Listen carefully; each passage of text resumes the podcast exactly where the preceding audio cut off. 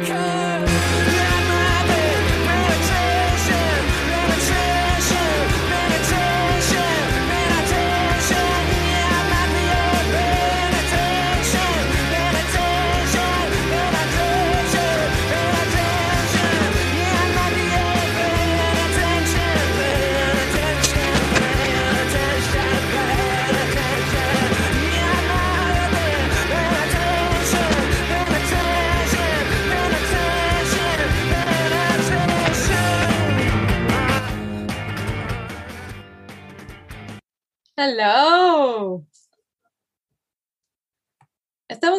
nuevamente, por fin, en el capítulo número 5. Lo hemos conseguido. ¿Cómo estás, Cami?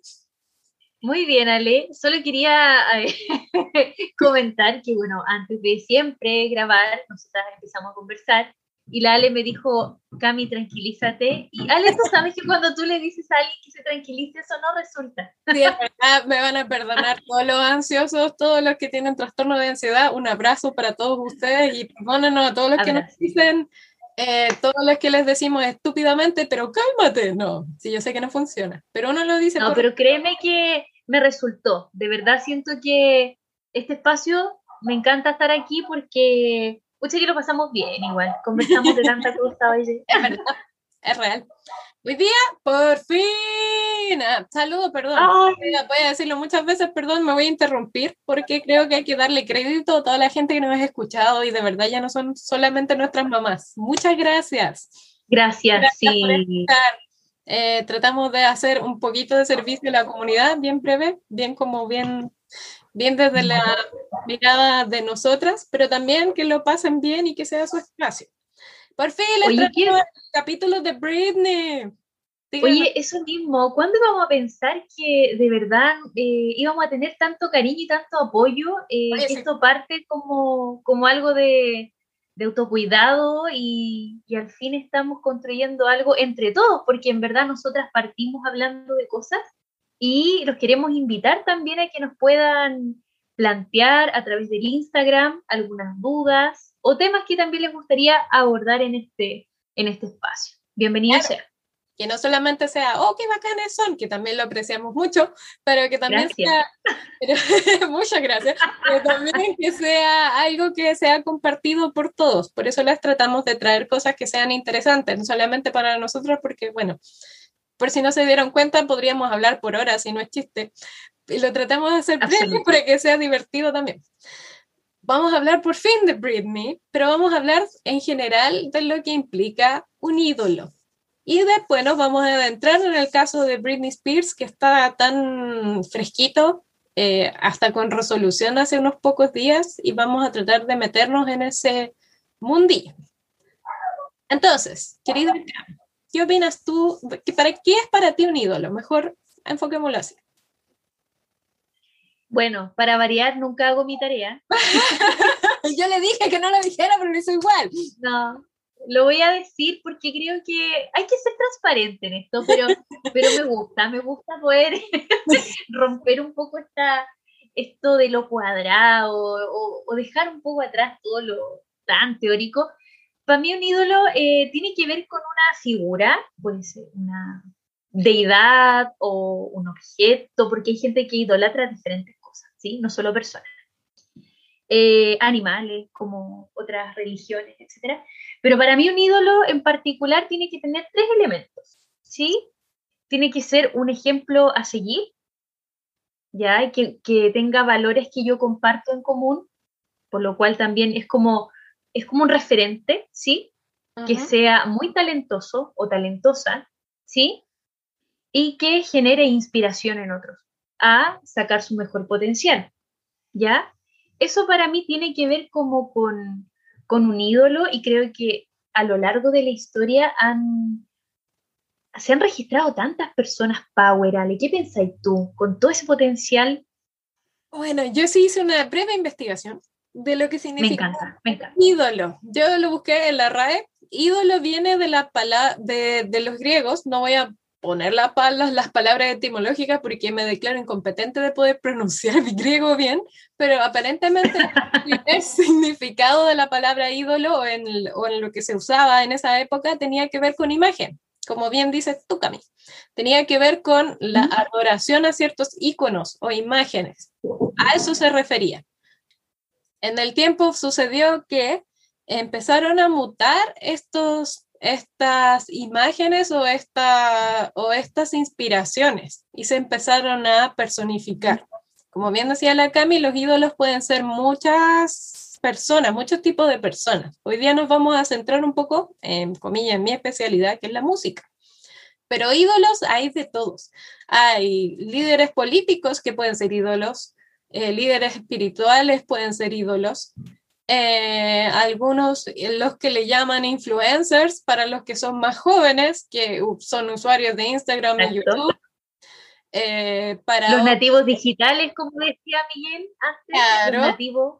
Para todos ellos, jugadores, aprovechando que estamos en épocas de las Olimpiadas, deportistas pueden ser ídolos, no solamente del fútbol se vive, señores, hay un montón de otras disciplinas y las estamos viendo, bueno, por lo menos yo, se están mostrando las competencias de los que son mejores y ellos son ídolos, idolatrables. Pero para ser ídolo, según cómo son los cambios sociales, van cambiando los requisitos de estos ídolos.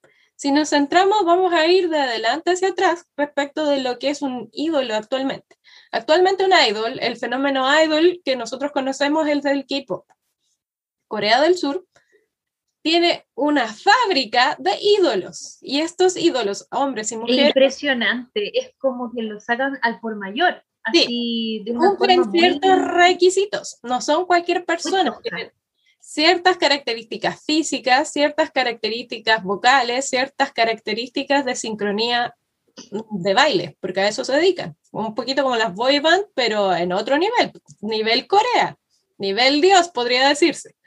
¿A qué sentido? En el sentido de que son intachables y casi perfectos. Esta búsqueda de la perfección hace que el ídolo, la imagen, empiece a menoscabar al ser humano y de ahí nos podemos meter en el caso de íconos, ídolos de la música, como es el caso de Michael Jackson. En el caso de Michael Jackson, fue una persona objetivamente y sacándole todo el escándalo que todos conocemos, en un punto de su vida fue el hombre más famoso del mundo. No había ni un rincón del planeta, esto previo a Internet, chiquillos, antes de los prenativos digitales. No había un rincón del planeta que no conociera quién era él, a ese nivel.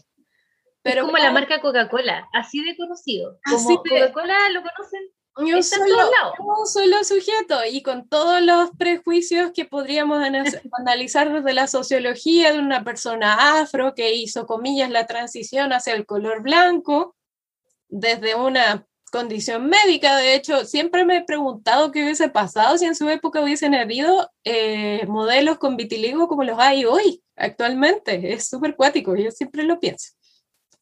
Porque. Lo que pasa es que tiene que ver como tú te preguntáis en qué momento uno cruza la línea. ¿Sí? Porque tiene que ver con eh, los extremos del wannabe, como le dicen por ahí. El, yo quiero alcanzar este ideal en donde no hay cabida al error, esto que tú planteas de los K-pop, que son grupos selectos de eh, muchachos, muchachas, que cumplen ciertos estándares, y no, no solamente el cumplir ciertos estándares eh, fenotípicos, como tú te ves físicamente, sino que moldean, a un, eh, moldean tu identidad, y ahí pasa esta barrera de violar tu privacidad, eh, violar tu identidad, tus gustos, tus creencias, porque eh, muchos ídolos, sobre todo en la industria musical, y bueno, la Ale es artista ella, eh, yo creo que lo ves mucho más de cerca, tiene que ver con este traspaso de límites, que la misma persona no se da cuenta que se está traspasando el límite cuando empiezan tan chicos, sobre todo. Sí. ¿Sí? Porque tú cuando eres chico, recién si no conoces otro, otro modo de la vida, otro modus de, de otra forma de funcionar, es tu mundo. Aparte, como paréntesis, todas estas personas, en los, los, tres casos que nos vamos a centrar, los K-Pops, en el K-Pop, los ídolos, los idols, hombres y mujeres, ustedes van a, por lo menos yo conozco a BTS, que es mundialmente conocido. Ah, BTS, sí. Tiene, o Blackpink, recibieron un entrenamiento terrible, terriblemente riguroso y aún presentándose, por lo menos ya llegaron a un punto donde ya no es tan terrible, pero anteriormente cuando tenían que demostrar, así voy a hacer la analogía de las Olimpiadas, cuando tenían que estar en carrera y demostrar lo que eran, las condiciones eran terribles, infrahumanas en muchos casos. Volviendo al caso de Michael Jackson, también recibió un entrenamiento extremo como un deportista de alto rendimiento desde muy chico. ¿Qué es lo que sucedió en su familia? Él sí y otra hermana que sería la Janet Jackson, sí resultaron ser los más talentosos de su familia, los que bajo esas condiciones tan infrahumanas sacaron adelante condiciones suprahumanas que los hicieron estar por sobre el promedio. Y ahora podemos pensar en el caso de Britney Spears, que es muy parecido. Britney Spears, para los que no la conocen, porque no tienen la edad o no lo vivieron tanto como nosotros en los 90, Britney Spears viene de un entrenamiento también muy riguroso que tiene que ver con el club de Mickey Mouse, donde salieron muchas otras personas famosas en su tiempo.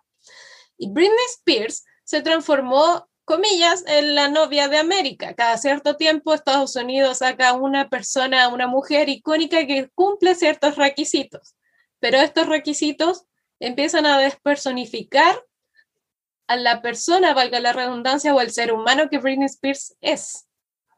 ¿Por qué? Porque el estándar no tiene que ver con la realidad. Por ejemplo, mantener un cuerpo perfecto, mantener una cierta inocencia hasta en una edad que sobrepasa la adolescencia a llegar al extremo de sexualizarse en extremo, que es lo que le pasó a ella, que eso según ellos demuestra poder. Y a tanta figura, y a tanta figura que, que, le pasa que cae en este fenómeno. Eh, cuando tú hablabas de estos entrenamientos que los, los jóvenes que se transforman posteriormente en ídolos, ¿a qué costo? ¿Sí? Es como, es como, en verdad, ¿cuál es el costo de, toda esta fama? Es que no dejan que cumplan el rol de niño, ¿sí? Eh, los roles marcan pautas vitales que son fundamentales para el orden y el desarrollo lo más integral posible del ser humano. O sea, tú cuando eres niño tienes que hacer una cierta cantidad de actividades para lograr un desarrollo psicológico, emocional, acorde a, para escalar el siguiente nivel. Entonces, Michael Jackson, para bien o para mal, como dices tú, independientemente de los juicios de valor, Britney Spears, eh, Joselito, sorry, lo voy a mencionar. está bien. lo ama. No, lo ama.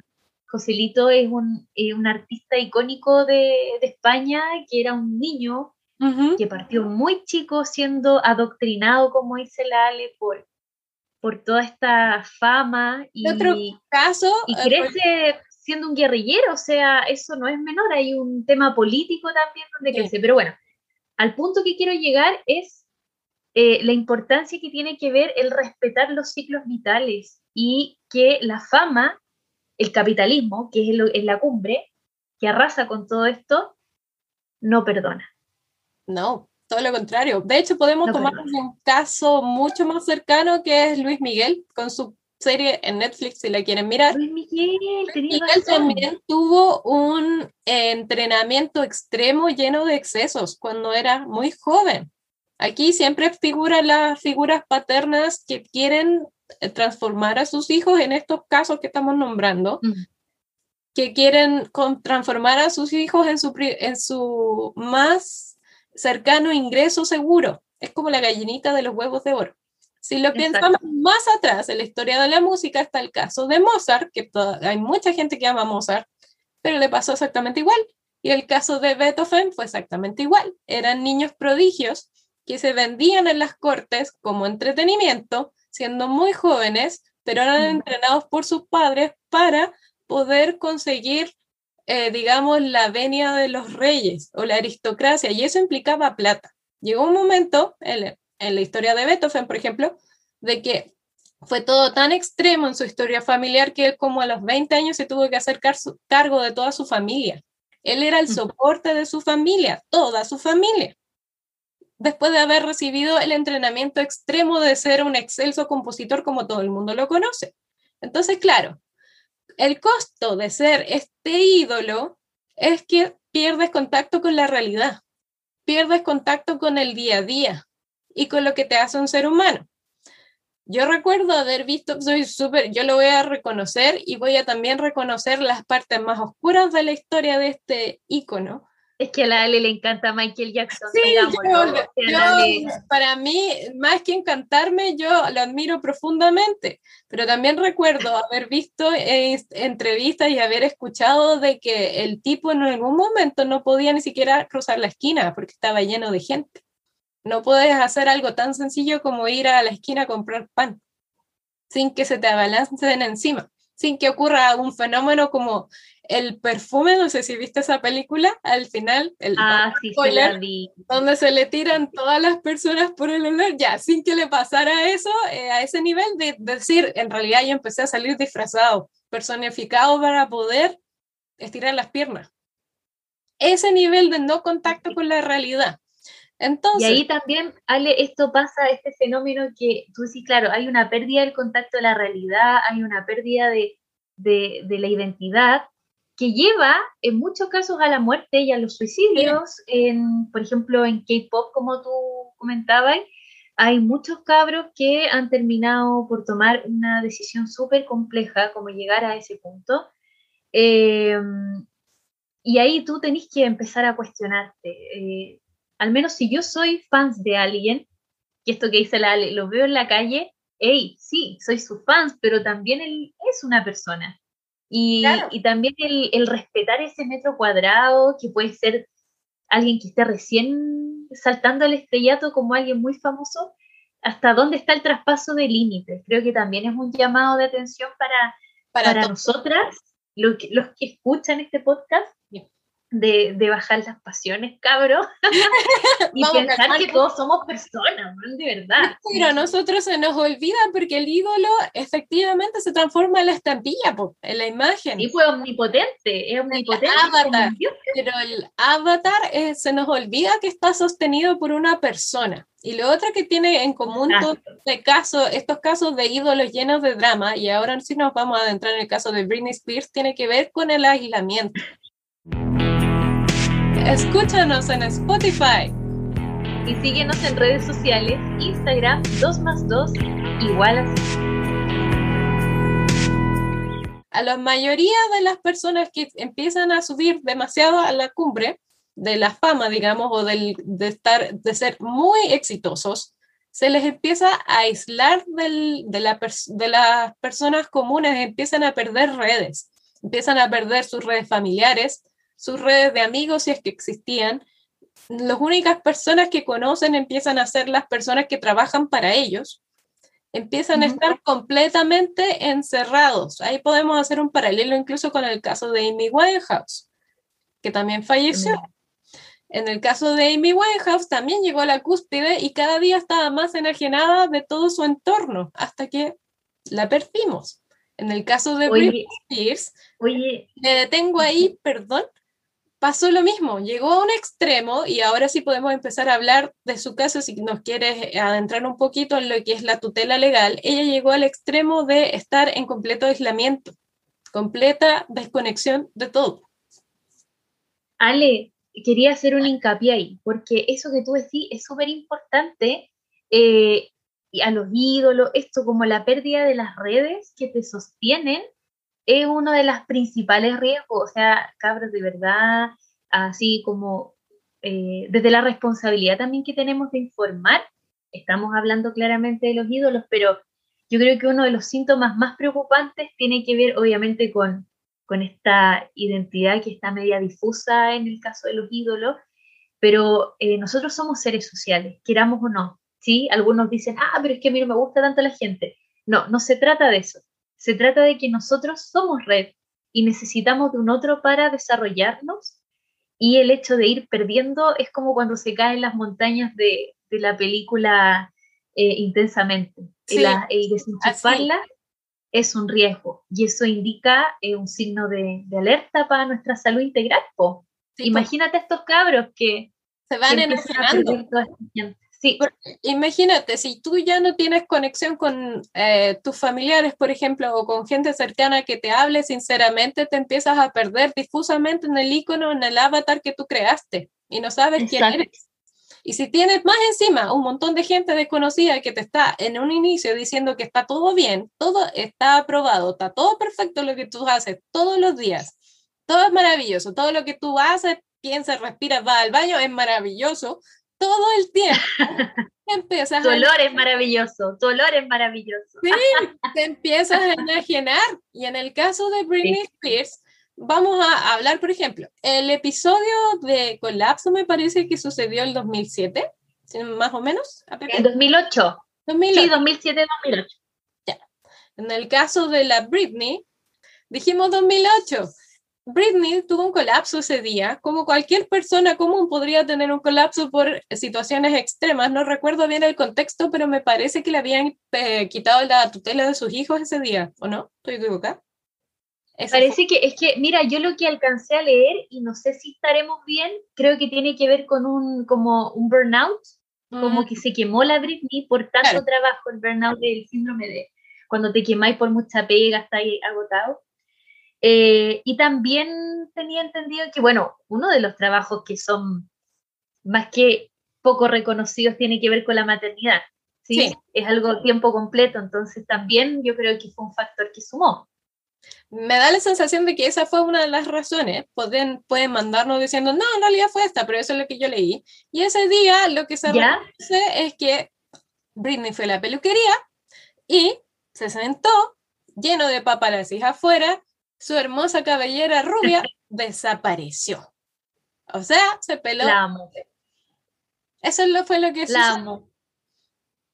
Y de ahí en adelante pasó a este traspaso de tutela donde se le quitaron todas sus facultades, digamos, de ciudadana, de poder económico, poder de decisión, la tutela de sus hijos, el poder de decisión incluso en su cuerpo. Si ustedes escucharon las declaraciones que ella dio de la corte, incluso ella dice que tiene un dispositivo intrauterino que no puede remover, no puede acceder a todo su capital. Increíble.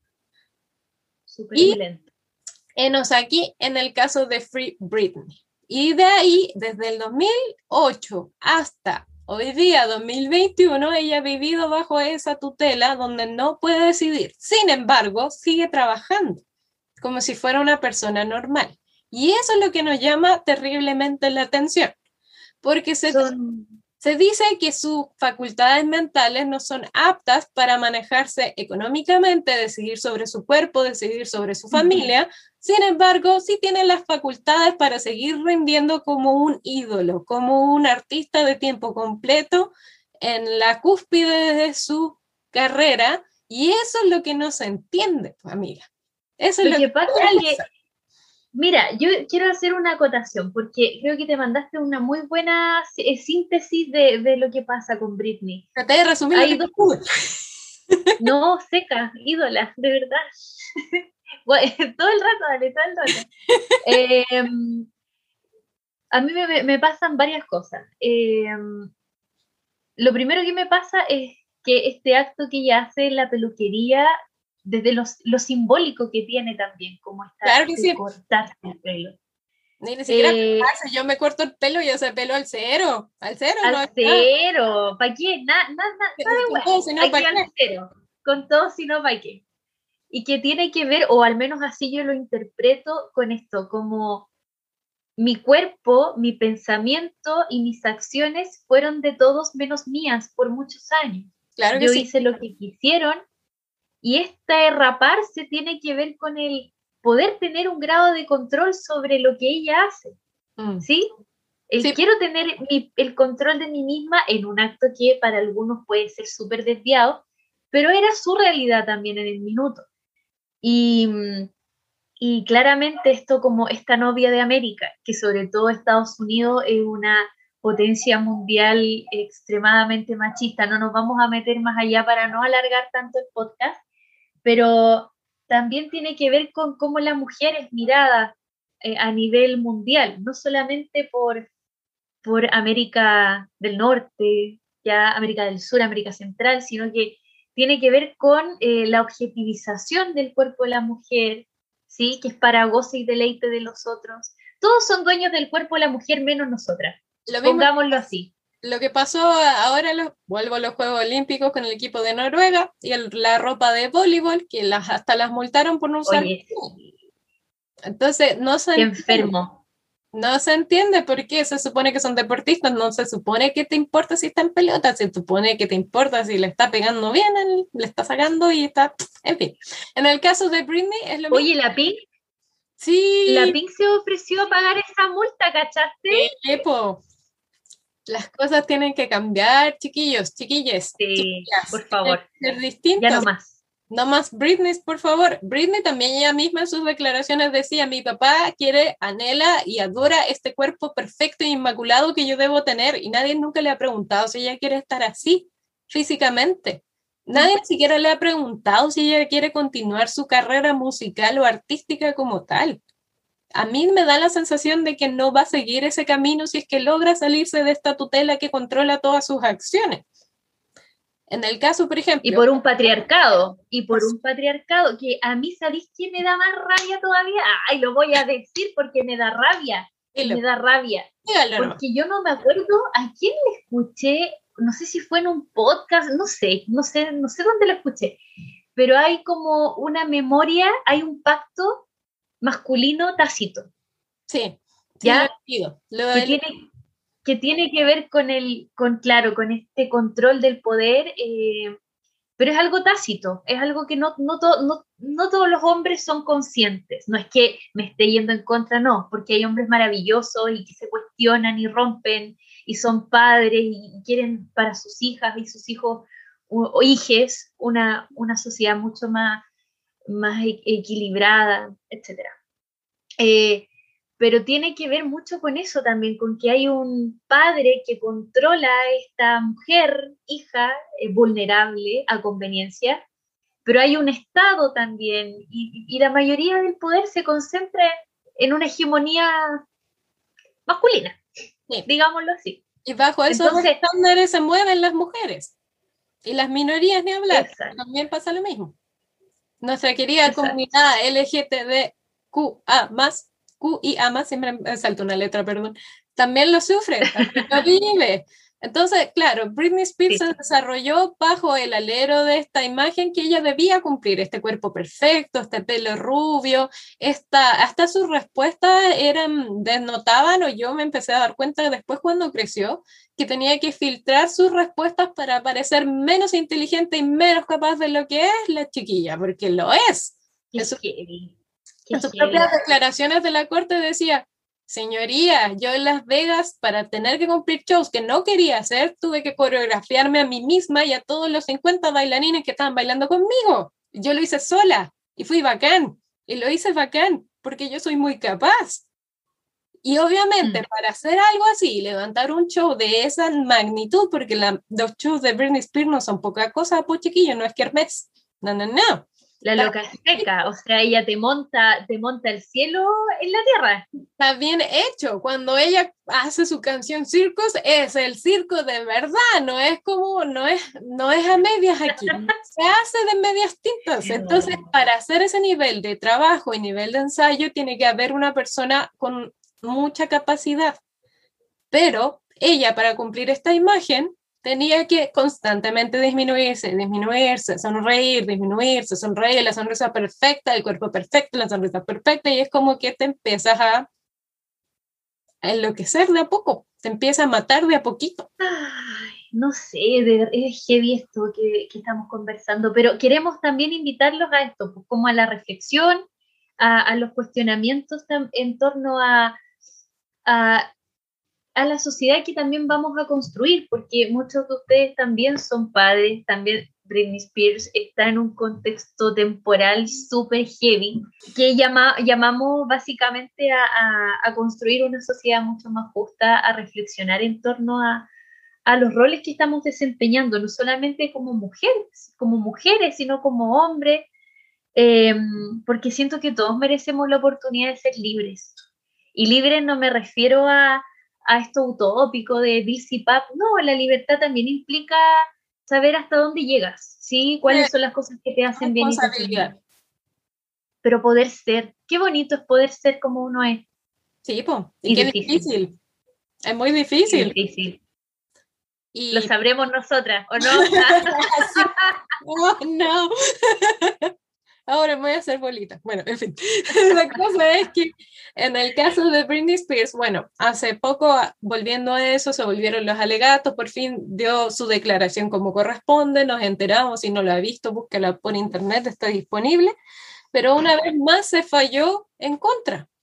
Es decir, la tutela sigue, ella sigue bajo esas condiciones, se alega de que el papá ya no es el, el, la persona que, que tiene esta tutela, sino que es una empresa y la empresa dice que tampoco se quiere hacer cargo, así que quedó un poquito en tierra de nadie Britney, pero quedó bajo esta figura. Es decir, todas las cosas que hemos contado de que no puede decidir ni siquiera desde su cuerpo, desde su finanzas hasta su cuerpo y día a día, siguen exactamente igual. Así es lo que nos enteramos. Los odio a todos. La Luli, que la Luli también ha sido víctima de este sistema, digámoslo. Sí. Entonces, redondeando. Luli, te quiero. Te quería mandarle un saludo a la Luli si algún día escuchas este podcast. sí. La cosa es que, a lo que yo voy, porque una persona sea muy excelsa en su trabajo, muy buena o muy sobresaliente, uno no tiene por qué despersonificarla. Sigue siendo un ser humano puede que sea muy excelso o muy destacado en un campo de su vida, pero puede que sea muy malo o muy humano en los otros. Y lo, yo siendo profesora de música y siendo artista o dedicándome al arte, puedo decir que es una de las disciplinas más humanas que hay. Requiere mucho trabajo. Aquí no hay nada de divinidad. Esa cuestión del talento es una mentira. Aquí si no hay pega, no sale. Ale, pero tú eres muy talentosa. Pero yo la tienes que, escuchar. Yo tengo que trabajar mucho para eso. A mí no me Pero eres talentosa. La gente tiene esta, esta idea de que alguien viene del cielo y me toca una varita mágica y ¡pum! ¿Funciona? No, son horas, horas de ensayo, horas de trabajo, horas de ensayo, horas de trabajo. Un idol en Corea tiene un horario impresionantemente horrible es increíble la cantidad de horas que tiene que trabajar para que usted lo vea ahí perfecto, o lo que le llama perfecto. Y ahí eso, conectarlo con el capítulo anterior del equilibrio ocupacional, que es algo que nadie cacha lo que es equilibrio ocupacional, yo creo que solo los teos cachamos lo que es y no lo aplicamos. sí, lo digo. Tirando confesiones, confesiones de un ateo en pandemia, que yo creo que o sea, el equilibrio ocupacional, que es este equilibrio entre trabajo, tiempo libre, miau, miau, miau.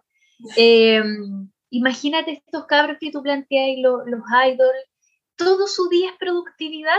Sí. Todo su día es productividad. Una real maquinaria, impresiona, es una real maquinaria para que rinda así de fabuloso como usted grita o, le, o dice, ¡ay, las Blackpink son maravillosas, son bellas! Claro, pero tienen que invertir caleta en ser bellas y maravillosas todo el día los BTS también. Y todo de ahí para abajo, pues estamos nombrándolos a ellos dos porque son los más famosos ahora. Exacto. En Corea del Sur hay un montón de otros que están en entrenamiento para mañana ser así de famosos. Pero mantener ese estándar requiere mucho, mucho, mucho, mucho trabajo.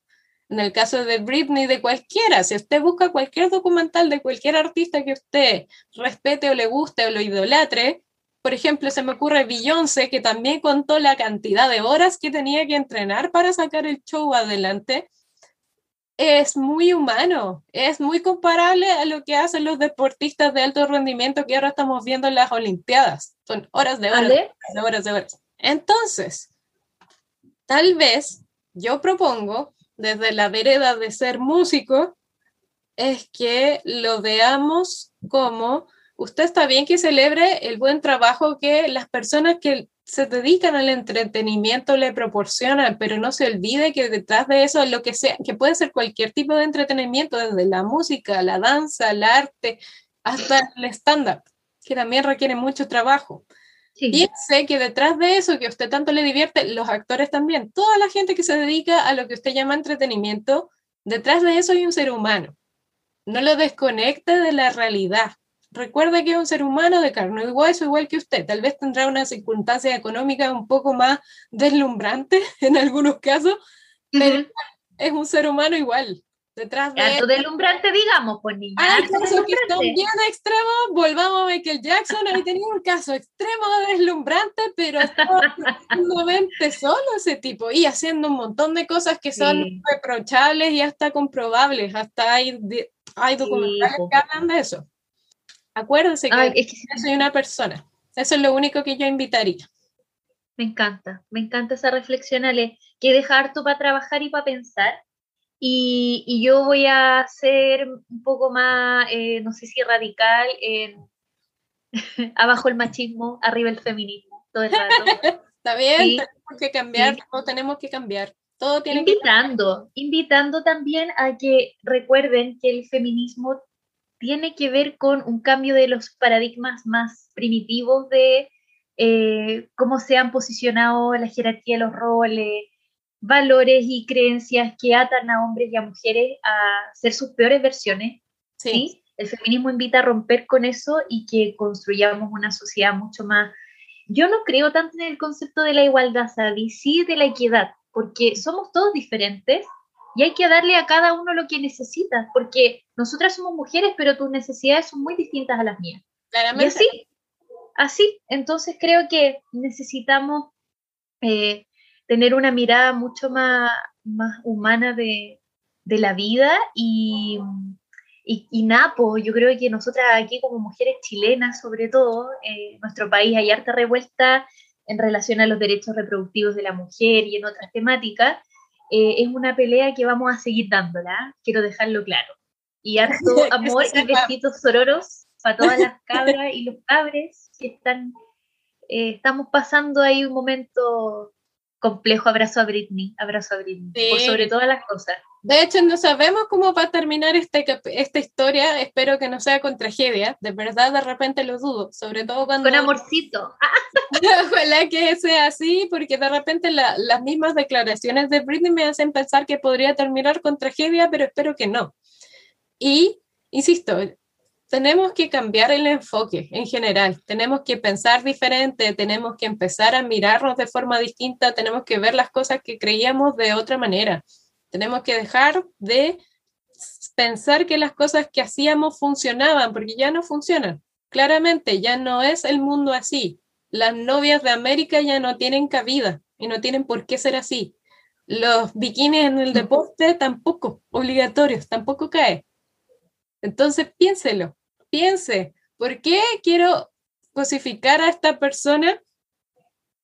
¿Por qué quiero cosificar a este ser humano si en el fondo detrás de eso también hay una persona que se está esforzando y está tratando de hacerlo lo mejor para mí?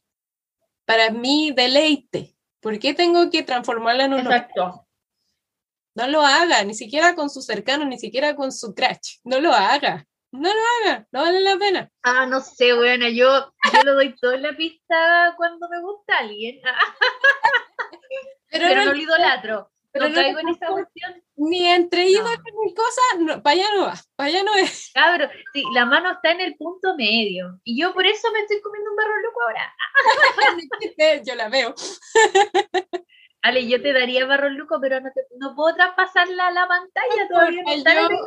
yo, yo acompaño en la merienda. Eso era. Bien. Si quieren escribir por algún otro tema de interés, tenemos nuestro banner, nuestras redes y nuestras cosas. Gracias por escuchar. Besitos. ¡Mua!